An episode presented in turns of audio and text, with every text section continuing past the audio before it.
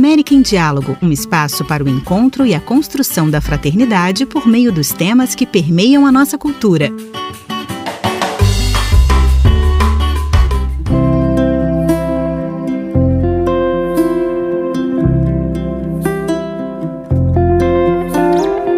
Bem-vindos a um novo episódio do América em Diálogo.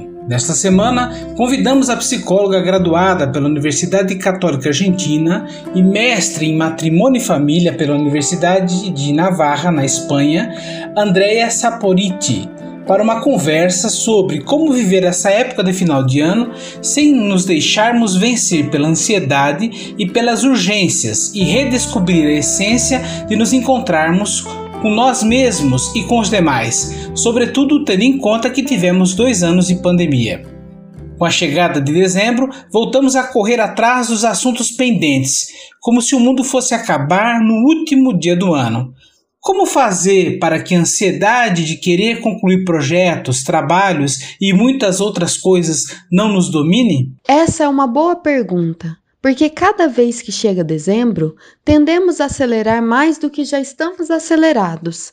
E este mês de dezembro, que é bastante particular, sobretudo pelo tempo que passamos de isolamento e de uma forte pandemia, parece que nós ultimamente aceleramos o dobro do que já tínhamos acelerado. Então, me parece que o primeiro passo é lembrar que terminar o ano não significa que termina tudo que podemos parar e nos permitir refletir sobre esse tempo que é sumamente importante. Como? Nos permitir uma pausa, poder nos dar pequenos espaços para poder refletir sobre o que vivemos e sobre esse tempo que, além do mais, é tão especial.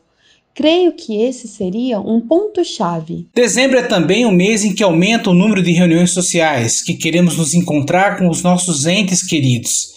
Como os quase dois anos de pandemia influenciam no desejo de nos reencontrarmos com nossos amigos e familiares? Aqui é muito importante diferenciar esse desejo de querer voltar a nos encontrarmos do como voltar a nos reunirmos.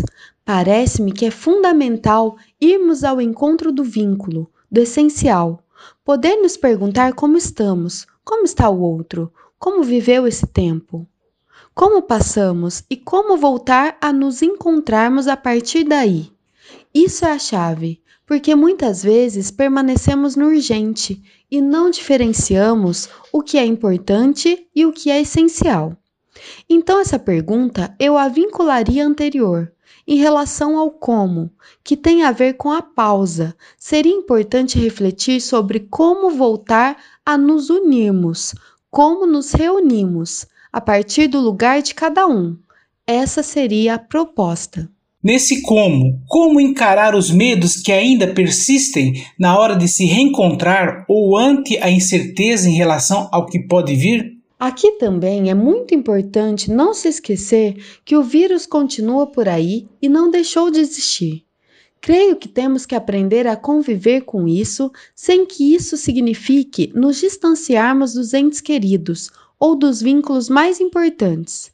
Dentro desse, como está a tomada de precaução mais prudente e que todos incorporamos, porém nem por isso deixar de estar com o outro. Creio que uma das coisas fundamentais desse tempo é recompor os vínculos.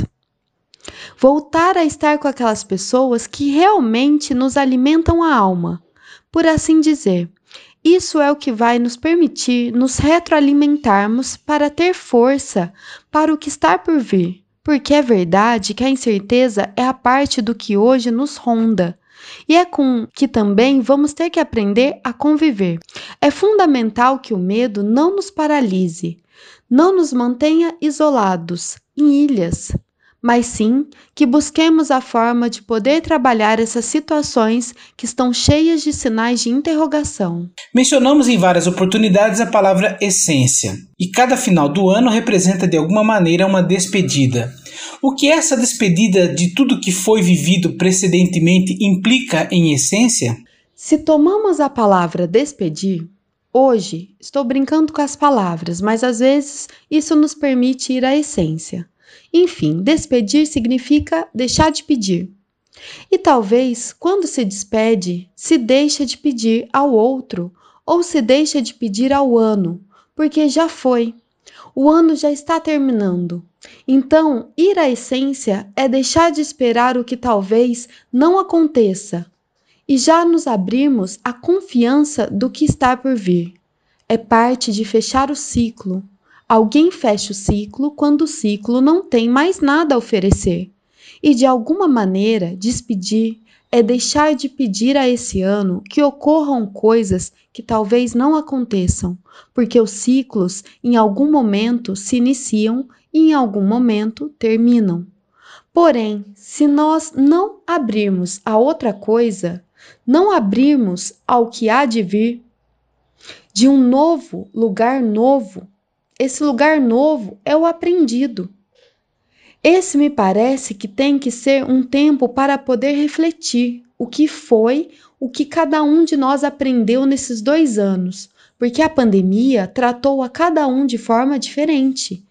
E cada um de nós teve que se confrontar com algo e teve que aprender, desde o mais macro até o mais pessoal de cada um. Seria bom que nesse período cada um possa parar, refletir sobre o que aprendeu durante este tempo para ter mais recursos para o que há de vir. O que provavelmente está cercado de incerteza, porém, já não é a incerteza de 2020, quando tudo era novo. Agora é uma incerteza com certas características conhecidas.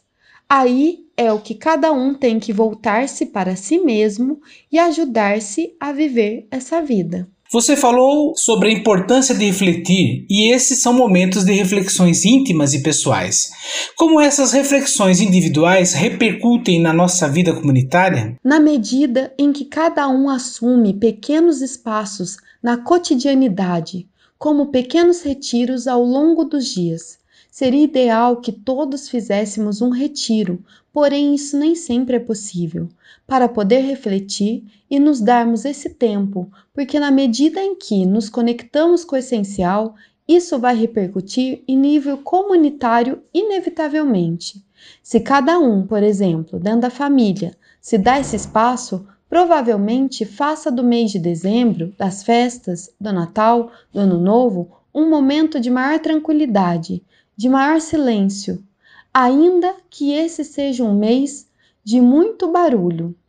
Me parece que, no, que nos damos espaços de silêncio vai permitir que um nível comunitário também possa nos ajudar a fechar o ano, partindo de um lugar diferente para nos abrirmos para um outro lugar.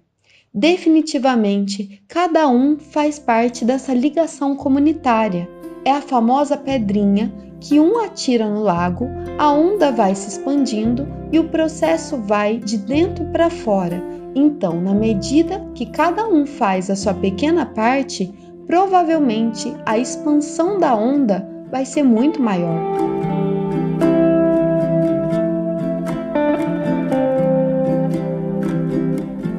E assim concluímos mais um episódio do América em Diálogo. Este podcast teve produção jornalística de Cidade Nueva da Argentina. A versão em português é de Luiz Henrique Marques. Vozes brasileiras: Luiz Henrique Marques e Natália Carioca Scaff. América em Diálogo é uma produção da Cidade Nova Latino-Americana e Caribenha. Muito obrigado e até a próxima!